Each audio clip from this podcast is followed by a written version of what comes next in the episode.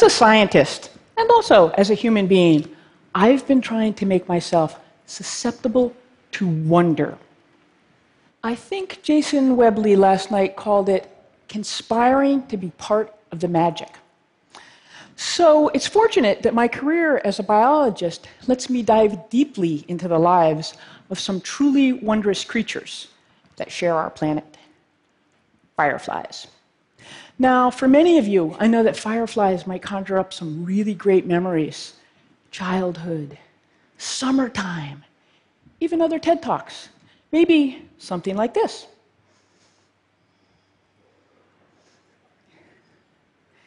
My seduction into the world of fireflies began when I was back in graduate school. One evening, I was sitting out in my backyard in North Carolina, and suddenly, these silent sparks rose up all around me. And I began to wonder how do these creatures make light? And what's with all this flashing? Are they talking to one another? And what happens after the lights go out? I've been lucky enough to answer some of these questions as I've explored this nocturnal world. Now, if you've ever seen or even heard about fireflies, then you'll know how magically they can transform our everyday landscape into something ethereal and otherworldly. And this happens around the globe, like this hillside in the Smoky Mountains that I saw transformed into a living cascade of light by the eerie glows of these blue ghost fireflies. Or a roadside river that I visited in Japan as it was giving birth to the slow, floating flashes of these Genji fireflies. Or in Malaysia, the mangrove trees that I watched blossom nightly, not with flowers, but with the lights of a thousand kelip-kelip fireflies, all blinking together in stunning synchrony. These luminous landscapes still fill me with wonder, and they keep me connected to the magic of the natural world. And I find it amazing that they're created by these tiny insects in person. Fireflies are charming, they're charismatic, they've been celebrated in art and in poetry for centuries. As I've traveled around the world, I've met many thoughtful people who've told me that God put fireflies on earth for humans to enjoy. Other creatures can enjoy them too.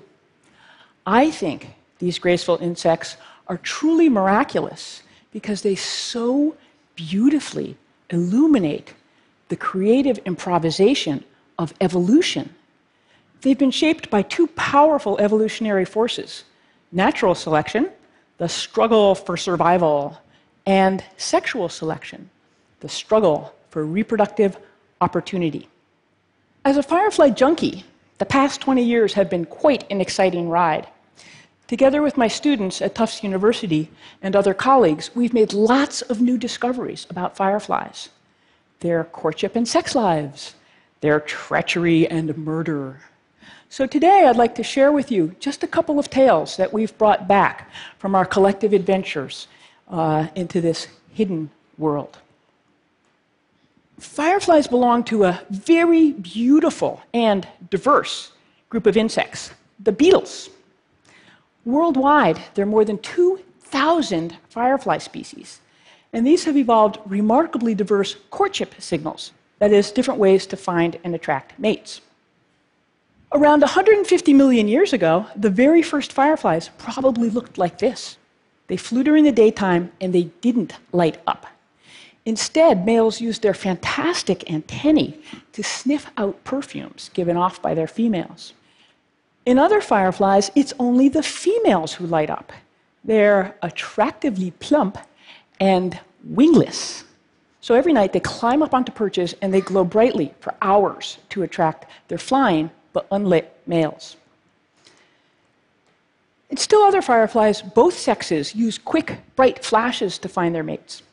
Here in North America, we have more than 100 different kinds of firefly that have the remarkable ability to shine energy out from their bodies in the form of light.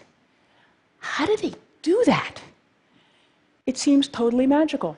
But these bioluminescent signals arise from carefully orchestrated chemical reactions that happen inside the firefly lantern.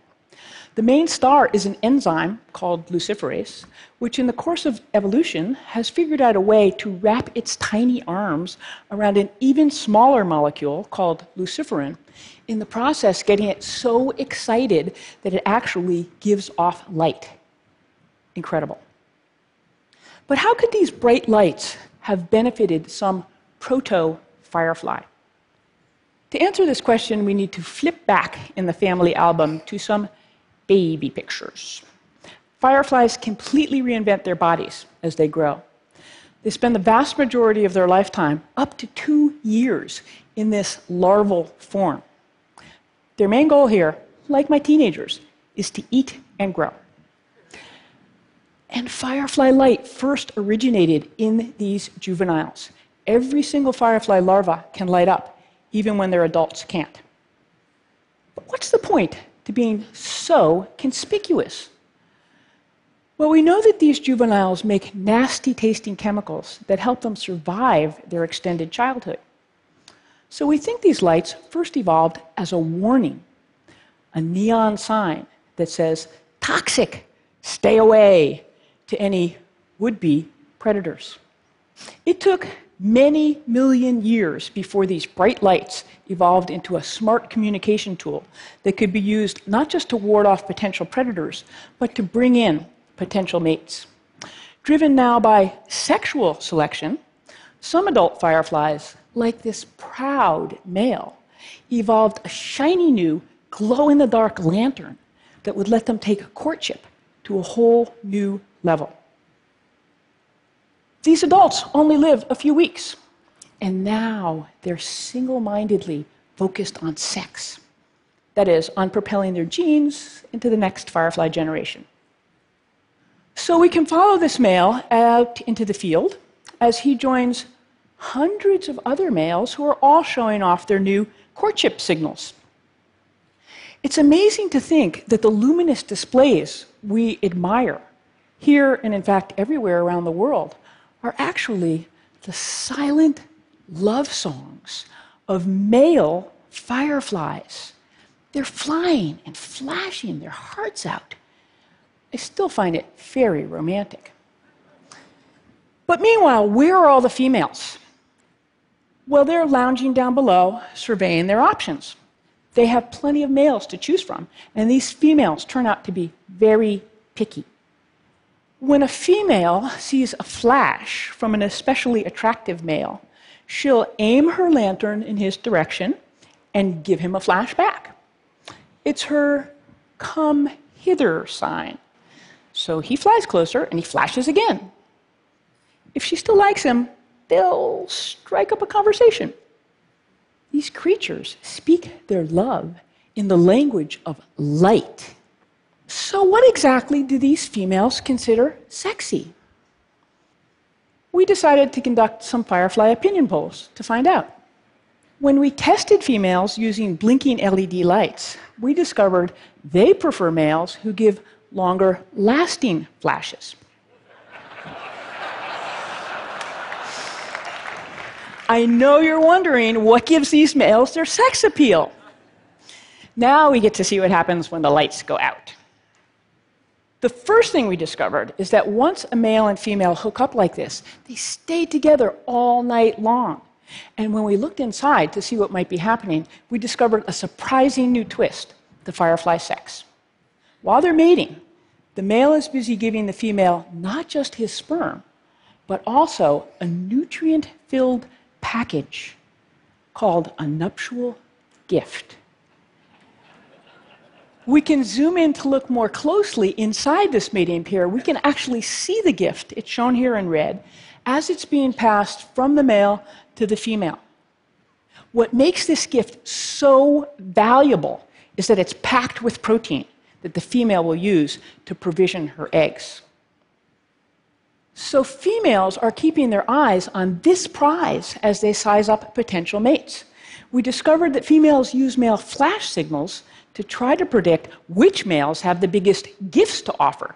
Because this bling helps the female lay more eggs and ultimately launch more of her own offspring into the next generation. So it's not all sweetness and light. Firefly romance is risky.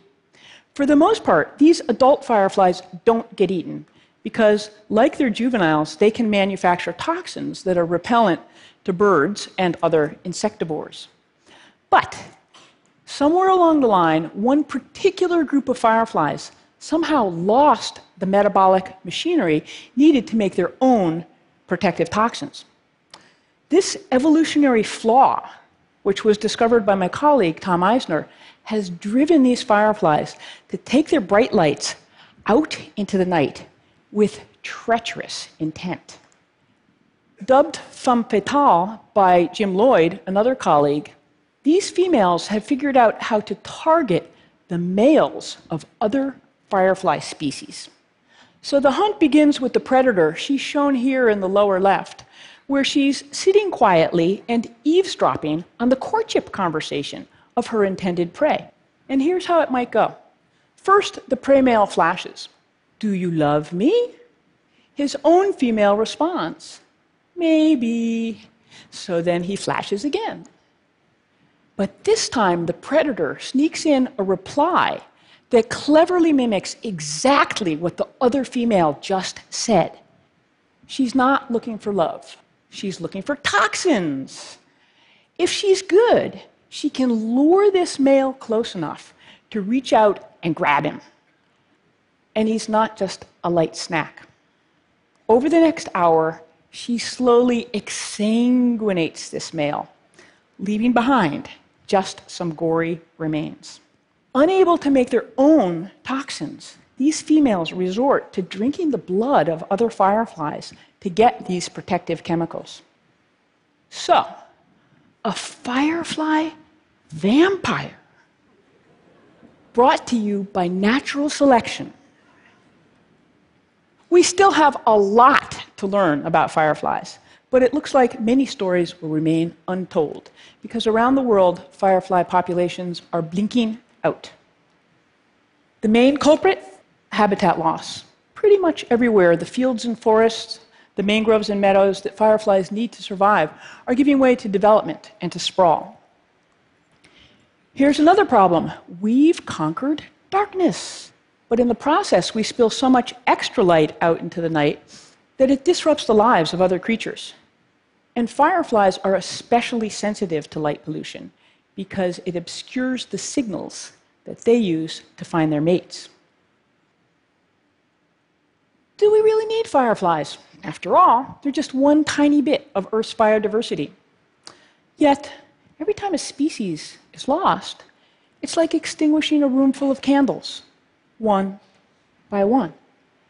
You might not notice when the first few flames flicker out. But in the end, you're left sitting in darkness.